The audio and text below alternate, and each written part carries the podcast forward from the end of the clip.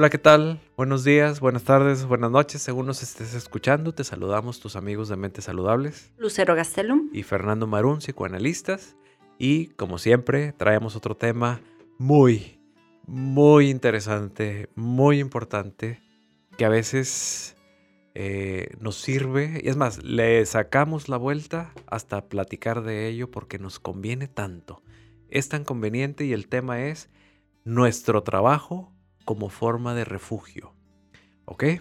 Entonces es un tema que, pues bueno, casi no, no he escuchado es, esta combinación entre trabajo y refugio. ¿Y refugio de qué? De miles de cosas. pero aquí la parte más complicada es empezar a no ver el trabajo, porque ahorita en este tiempo, entre más trabajes, entre más produzcas, entre más ocupado estés, pues mucho mejor, ¿verdad? Porque te da como un plus, porque tus amigos te admiran, porque qué padre, entonces... Ganas dinero. Trabajas mucho y, eh, y entonces sería, a ver, trabajas mucho y ¿qué escondes? O sea, ¿de qué te escondes? ¿De qué te estás escondiendo si hablamos, si hablamos de trabajo como refugio? ¿Sí? Pero primero hay que ver pues, lo que es el trabajo. Freud definía la salud mental en dos grandes bloques, que sería trabajar y amar. Para él, eh, uno de los conceptos de salud mental sería esto, y yo le concedo todísima la razón, pero eh, el trabajo como salud mental es muy bueno porque nos mantiene entretenidos, nos mantiene productivos, nos da muchísimos beneficios, es muy bueno para la salud mental porque nos da autoestima, nos da seguridad, nos da muchas cosas que psicológica y emocionalmente eh, sentimos y las personas que, que, no trabajan, y no trabajan me refiero, porque hay muchas personas que dicen, bueno, yo cuido a mis hijos y en esto trabajo y qué bueno, eso es todo un trabajo muy bueno, pero nos estamos refiriendo también al trabajo de oficina, al trabajo de eh, profesional, al trabajo de la vida laboral, que también sí se puede combinar, te vas a sentir también mucho mejor por todas estas características que te acabo de decir. Entonces, primero que nada, el trabajo es muy bueno, es realmente algo que tiene que ver mucho con la salud mental y tiene que ver mucho con la funcionalidad y nos pone retos y nos pone a ver, porque ya estoy hablando mucho porque el trabajo me encanta a mí también. Porque, bueno, aquí es, no hay que ver como algo negativo trabajar y producir, pero sí tenemos que ir marcando una línea entre lo excesivo, o sea, cuando ya el trabajo borra los límites del tiempo para otras cosas, ¿verdad? Y entonces justificas el, es que no puedo por el trabajo, es que no por el trabajo. De eso se trata este episodio. Entonces sería... Esa línea. ¿Cómo, sí, apreciar, valorar y ver todas estas bondades del trabajo, pero sería, bueno, y qué tanto tiempo le dedicas después de tu horario laboral o del tiempo que tú tienes destinado a trabajar al trabajo. ¿Qué tanto dejas de atender a tus hijos, a tu esposa, a tu esposo por el trabajo? ¿Qué tanto cancelas actividades sociales por el trabajo que están fuera ya de lo esperado? ¿Qué tanto dices que no puedes asistir a psicoterapia o un psicoanálisis porque no tienes tiempo por el trabajo? No pides vacaciones o no tienes vacaciones o no tienes tiempo de ocio por, es que tengo este proyecto y tengo que sacarlo. Entonces hay mucha gente que dice, mira, estoy tan a gusto en el trabajo porque no se trata de mí, no se trata de mis sentimientos, de mis interacciones. Estoy en este proyecto, estoy con, en esta empresa, estamos trabajando en el software de no sé dónde y na, na, na, de otras personas que entonces, qué padre, ya no se trata de mí, ni de lo que siento, ni de lo que hago, ni de lo que no hago, ni de cómo fallo o no fallo, sino yo estoy viendo a los demás, no me están viendo. Yo no soy em, el protagonista en todo esto. Entonces, el refugio sería, yo no soy protagonista, por lo tanto, no me miro a mí mismo. Y no me miran, ¿eh? Claro. O soy el protagonista, pero a través de una máscara soy el gran actor, soy el gran abogado, soy el gran arquitecto, soy el gran licenciado, soy el gran... Entonces te vas creando una eh, máscara, una identidad también profesional en donde funcionas a través de esto y eres muy exitosa, eres muy exitoso, y entonces empiezas a avanzar en este, a través de, este, esta botarga, por así decirlo, por esta, pero, pero también, bueno, tiene que ver con tu identidad propia. Por lo tanto, empiezas a avanzar y te va tan bien que, que pues obviamente te, te empiezan a llegar más oportunidades de trabajo o empiezas a comprometerte tanto, te gusta tanto tu trabajo, eres tan bueno en tu trabajo que, que obviamente pues er, puedes servir y pues te va a llegar muchísimo más trabajo, muchísimo más dinero, muchísimo más oportunidades y entonces el éxito lo vamos viendo de manera laboral y entonces nos vamos sintiendo mucho mejor, eh, nuestra autoestima crece y a veces se nos puede desbordar precisamente por el exceso de trabajo y ahí es donde nosotros empezamos a descuidar estas cosas. Entonces empezamos a estimular solamente un área de nuestra persona y de nuestra personalidad, que es el área laboral, y entonces nos vamos por ahí y dejamos de estimular otras áreas de nuestra persona y de nuestra personalidad. ¿Cuáles? La pareja, la familia. A veces no hacemos deporte porque ni siquiera pues no hay tiempo porque tenemos trabajo, eh, la comunicación con nuestra familia, el tiempo, todas estas cosas las dejas de lado y entonces quedas justificado, quedas justificada totalmente con la familia y entonces te conviertes en proveedor, proveedora. Y entonces, pues obviamente das una calidad de vida económica, pero no puedes dar una calidad de, de vida emocional porque esa área no está estimulada ni la estás estimulando. Y entonces se hace un abismo entre estas dos cosas y, aquí decimos que se divide la mente. Hablaba Freud de una decisión, cuando hay una división en la mente es cuando empezamos a sufrir también, donde eh, se va creando este abismo de éxito por un lado y por el otro de descuido y de falta de estimulación y dejas de aprender cosas y entonces llevas una relación muy mala de un lado y una relación muy buena del otro y entonces ya no quieres llegar a tu casa, ya no quieres llegar a los amigos, ya no quieres llegar a los hijos, ya no quieres llegar a la pareja porque entonces implica un conflicto, implica un reclamo, implican muchas cosas y aparte no sé ni siquiera cómo responder a esto. Y creo que parte de este refugio sería, me estoy sintiendo inseguro o insegura en estas interacciones porque ahorita que hablabas de esta identidad profesional, como personas tenemos una identidad, pero diferentes como capsulitas que tienen que ver con la identidad personal, la profesional, la identidad en pareja, la identidad con, como padres hacia los hijos, la identidad como hijo, o sea, como diferentes roles que jugamos.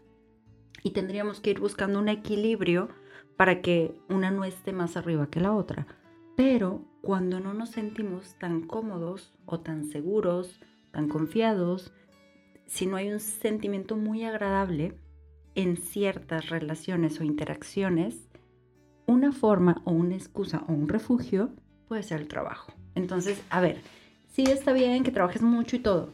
¿Cómo están tus demás áreas? Platícame un poquito. ¿Qué deporte haces? ¿Qué ocio? O sea, que así cosas de ocio que dices tú, no tengo compromiso, pero me encanta esto y me gusta ir bailar, me gusta ir al cine, me gusta ir a la montaña.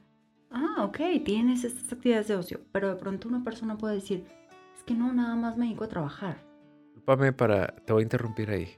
Hay pacientes, bueno, hay gente que te dice, sí, sí tengo momentos de ocio, me voy a la montaña, pero en la montaña están con el celular.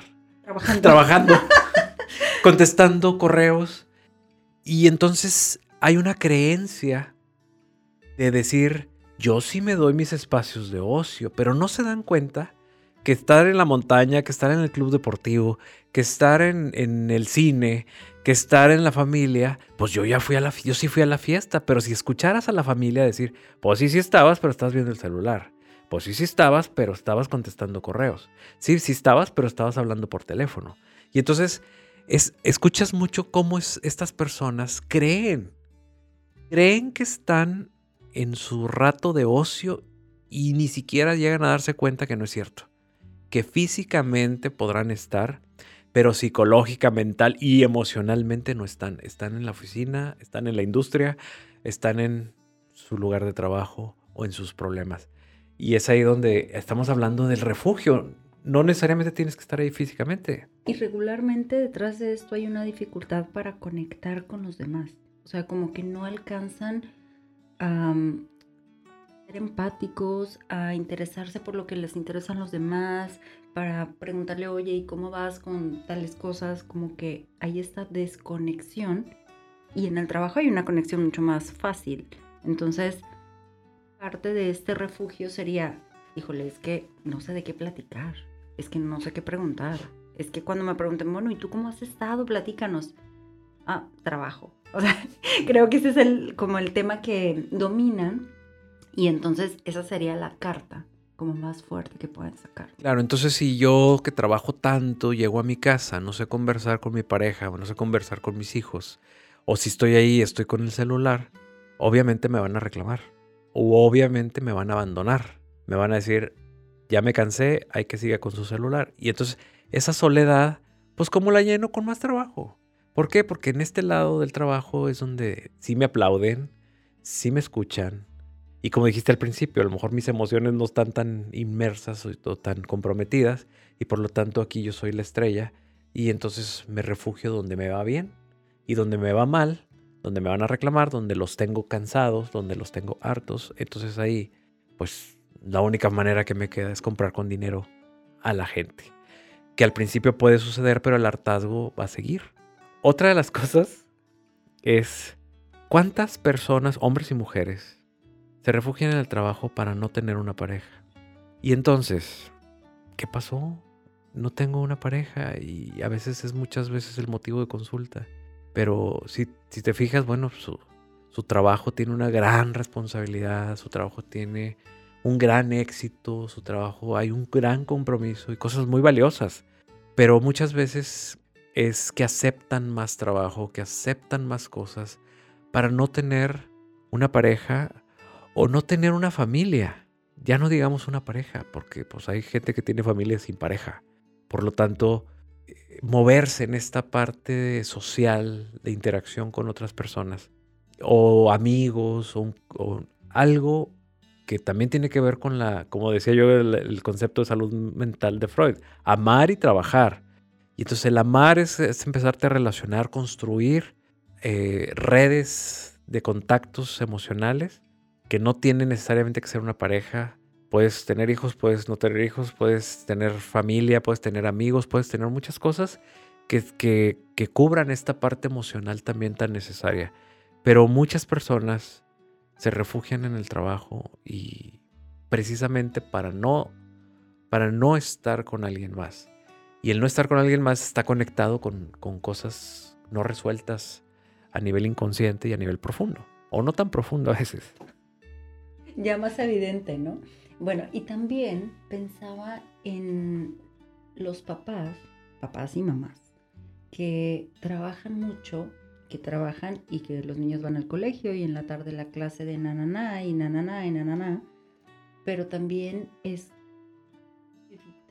o sacarle la vuelta a la formación, a la disciplina, a que los hijos se frustren, porque no está tan padre tener que poner reglas o límites y, que los hijos empiecen a enojarse o a llorar o a hacer berrinches y es como, ah, qué fastidio.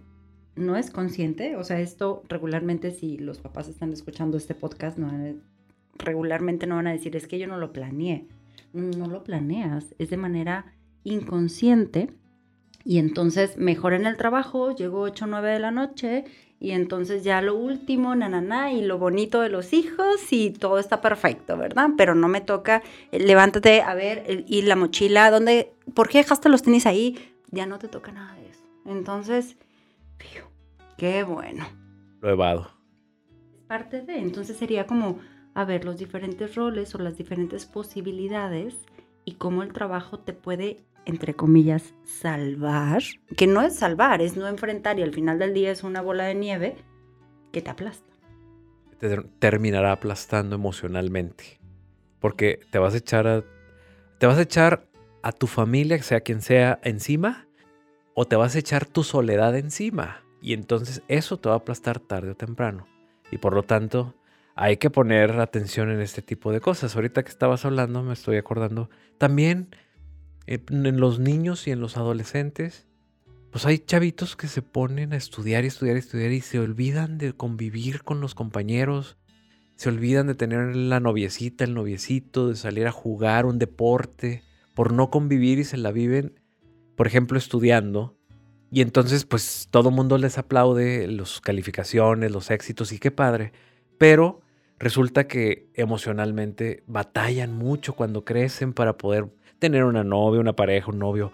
Este, batallan mucho. Y entonces es ahí donde está este desequilibrio entre una cosa y la otra.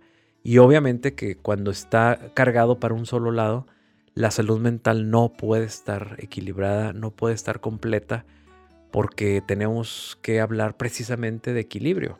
La salud mental como la física, eh, hay un concepto en medicina de la homeostasis, donde el cuerpo de manera natural está buscando el equilibrio.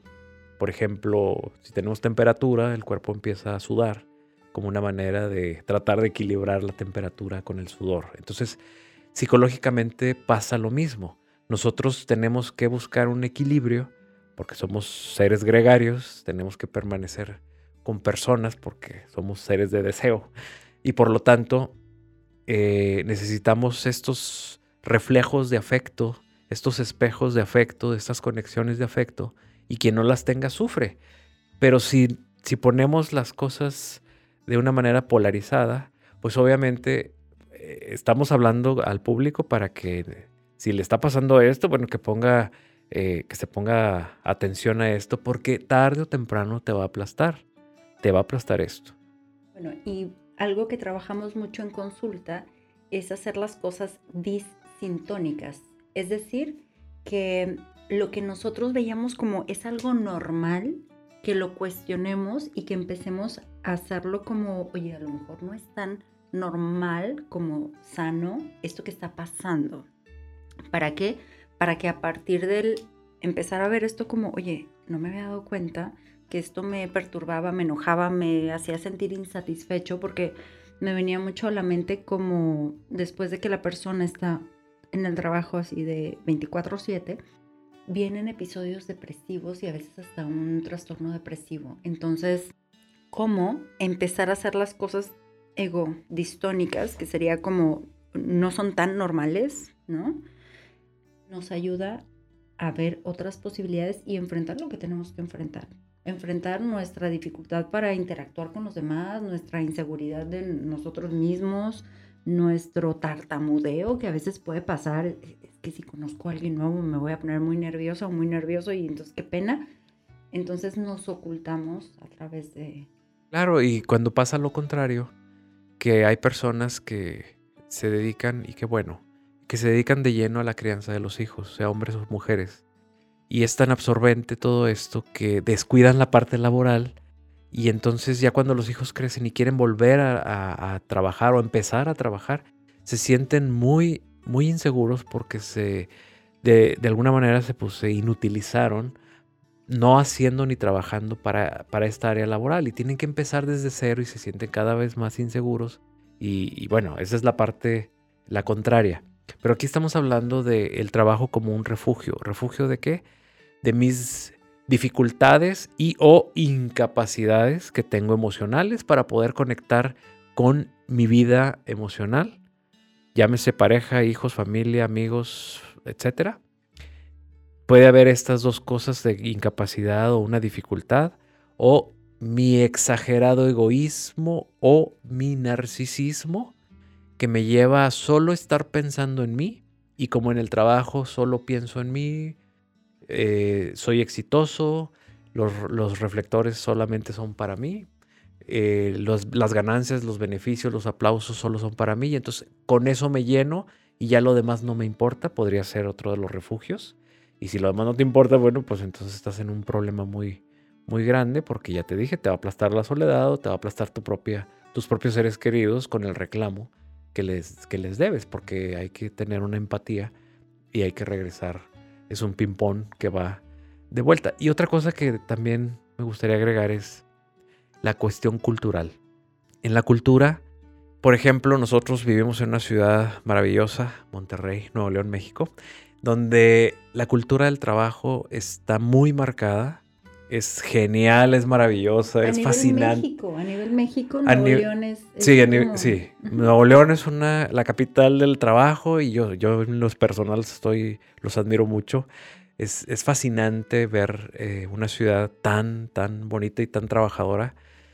Y hay mucho de este estilo de, de, patologías, donde se nos pasa la mano trabajando, porque obvio, es un placer trabajar, pero, pero aquí en, en esta ciudad en especial, que, que hay, hay, mucho, hay mucha esta patología de, de, encontrarnos en, la, en cuestiones de salud mental, de, encontrarnos con personas que se les pasa la mano en, en el trabajo y lo convierten en un refugio. Y entonces ahí vemos cómo la cultura también nos puede marcar los tipos de patología que puedan tener. A lo mejor una ciudad más pequeña, más tranquila, eh, donde la gente, sus desplazamientos del trabajo a la casa son menores, donde los horarios pueden ser más cortos y pueden llegar a su casa, pueden equilibrar más fácilmente estas, estas cosas.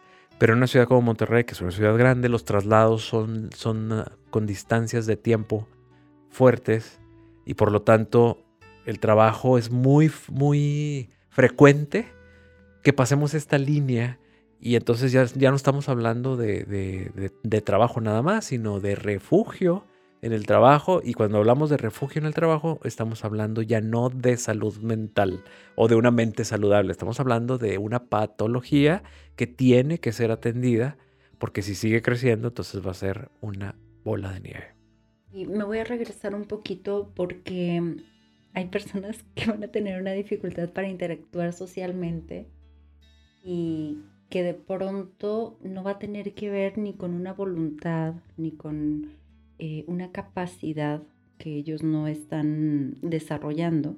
Y hay personas que entran dentro del perfil de un espectro autista, en donde esas personas pueden llegar a ser muy brillantes, tener un nivel, una capacidad intelectual, pero de genio.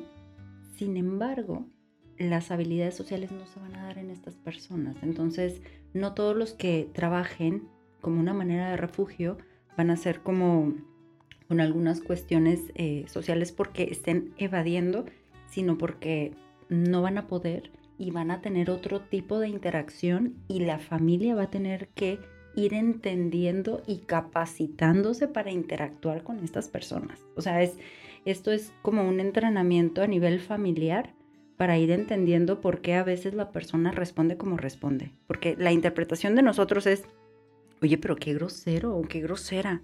Pero no es grosería, esa persona está hablando desde la parte más concreta o desde la parte pues más así como objetiva, ¿no? Entonces, va a haber como esta otra interacción, que a lo mejor en otro momento vamos a ahondar más en este tema, pero sí es, si tú estás ubicando o a lo mejor te identificaste con él, oye, sí trabajo mucho, haz una valoración de todas tus otras áreas que disfrutas, que conectas, por esto que decías de ir a la montaña y estar ahí trabajando, o ir a Cancún y estar trabajando en Cancún, bueno, de preferencia no estar trabajando, ¿verdad? Porque mejor no te vayas de vacaciones. Cuenta, no se dan cuenta que están trabajando. Por eso, pero es si ya estás escuchando este podcast y te identificas, ya te vas a dar cuenta. Nuestra esperanza es que te empieces a dar cuenta y empieces a hacer algo con eso que te des cuenta, que te lleve a tener una mejor relación contigo mismo y que tengas momentos de satisfacción en las diferentes áreas de tu vida y con las diferentes relaciones sociales, relación amorosa, familiares, na, na, na. Que sepas que eso es salud mental, la conexión. Y si no te conectas, no es salud mental, solo es el trabajo como refugio. Como algo más, más em, efímero, más artificial, ¿no? Ya te fuiste más allá de la salud mental. Así es. Se te pasó la mano. Pero bueno, vamos a dejarle aquí. Eh, todas las personas de Monterrey y su área metropolitana, si quieren una consulta eh, presencial en nuestros consultorios o en línea o en el resto del país o fuera del país en línea, ¿a dónde nos pueden localizar, Lucero? Nos pueden encontrar en Facebook en Mentes Saludables o en Instagram en arroba mentes saludables MX. Un gustazo, Fernando. Igualmente, un gusto para mí. Hasta pronto. Hasta pronto.